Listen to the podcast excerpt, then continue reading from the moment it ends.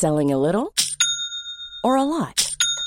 Shopify helps you do your thing however you cha-ching. Shopify is the global commerce platform that helps you sell at every stage of your business. From the launch your online shop stage to the first real life store stage, all the way to the did we just hit a million orders stage. Shopify is there to help you grow. Shopify helps you turn browsers into buyers with the internet's best converting checkout. 36% better on average compared to other leading commerce platforms because businesses that grow grow with Shopify. Get a $1 per month trial period at shopify.com/work. shopify.com/work. Vox Polony.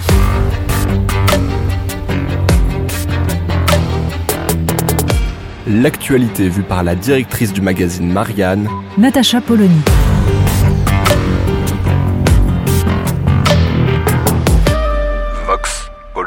Poursuivons notre série d'été sur ces débats dont on pourrait souhaiter qu'ils émergent pendant la campagne présidentielle. Et il est une thématique qui en général est particulièrement maltraitée, oubliée, laissée de côté.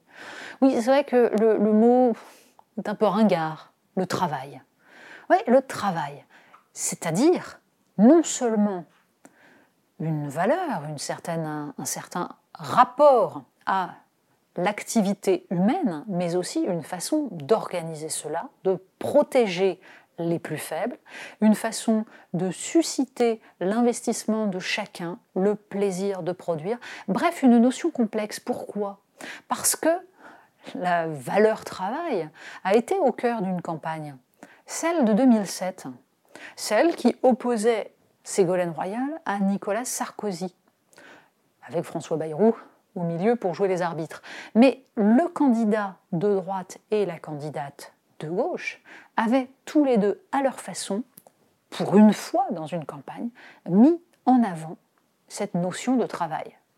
Nicolas Sarkozy, avec son fameux travailler plus pour gagner plus, son éloge de la France qui se lève tôt, et Ségolène Royal dans sa réhabilitation de ce qu'elle appelait la valeur travail. Elle s'est fait tomber dessus, Ségolène Royal.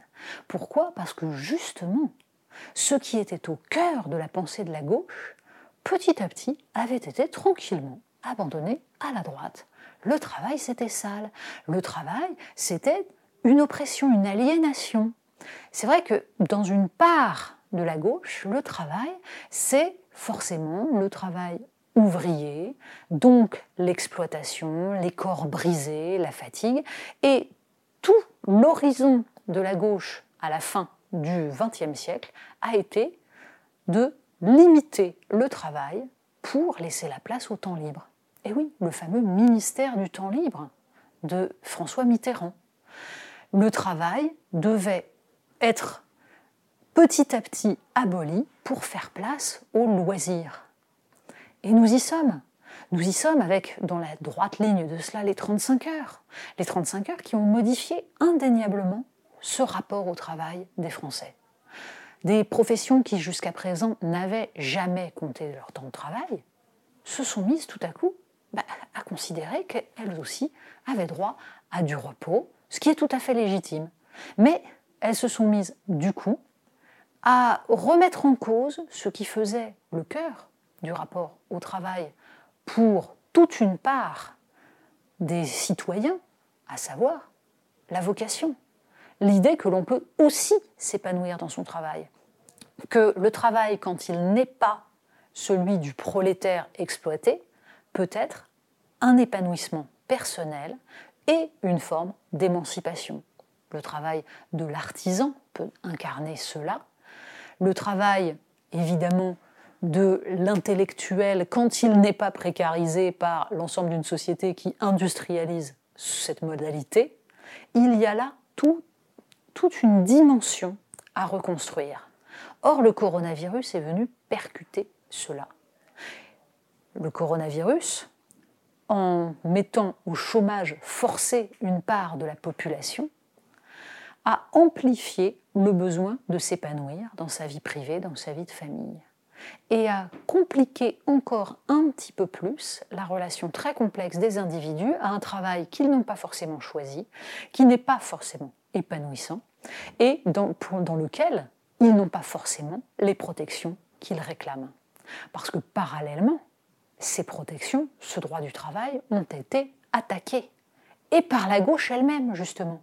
Les ordonnances travail, c'est bien un gouvernement de gauche. La remise en cause de l'assurance chômage, c'est Emmanuel Macron désormais, mais initié déjà sous François Hollande. Or, Emmanuel Macron a relancé ce débat. L'assurance chômage, la réforme de l'assurance chômage, est une des réformes qui vont marquer la fin du quinquennat. Il l'a annoncé le 12 juillet, il ne reculera pas. Il a même utilisé cette phrase qui sonne un petit peu avec des accents sarkoziens.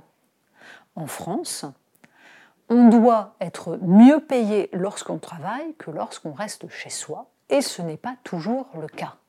Alors on peut ergoter sur les chiffres. C'est vrai qu'en fait, rarement ceux qui ne travaillent pas vivent aussi bien que ceux qui travaillent.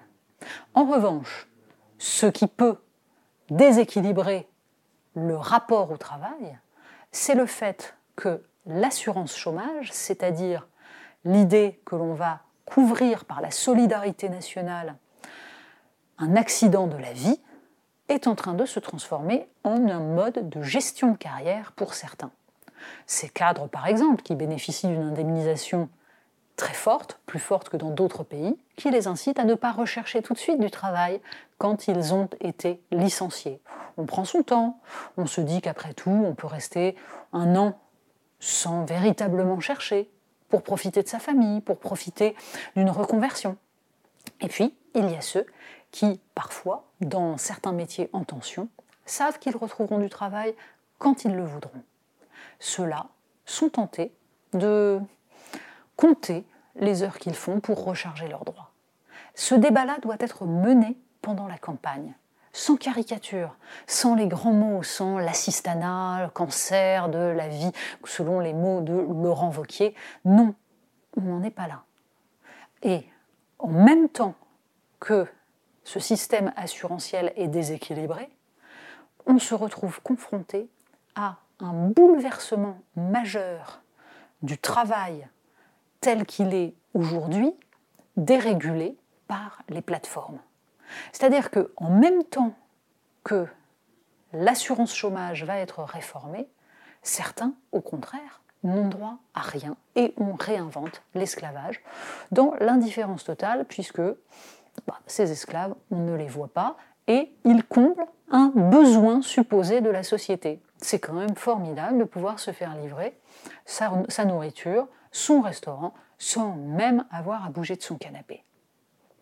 La question de savoir quelle société nous voulons dans son rapport au travail, qui doit être valorisé, quel type de travail rend service à la société, comment on protège les uns et les autres quand ils sont seuls, isolés, face à des entreprises déterritorialisées, c'est tout cela qui doit être au cœur de la campagne présidentielle le télétravail est en train de forcer les salariés à vivre comme des auto-entrepreneurs, solitaires, sans solidarité, dans un isolement psychologique qui peut parfois être dangereux, même si certains y voient leur avantage, il y a là un changement dans la conception que nous avons collectivement du rôle social du travail qui doit être anticipé par les politiques le sujet est à la fois social, économique et culturel. Il nécessite un débat de fond. On espère qu'il aura lieu. Une fois de plus, et comme pour tous les autres sujets, on a quelques craintes. Vox Polony. Retrouvez tous les podcasts de Marianne sur les plateformes de streaming. Et puis les analyses, articles et entretiens de la rédaction sur marianne.net. Et surtout, n'hésitez pas à noter cet épisode et à nous laisser vos commentaires.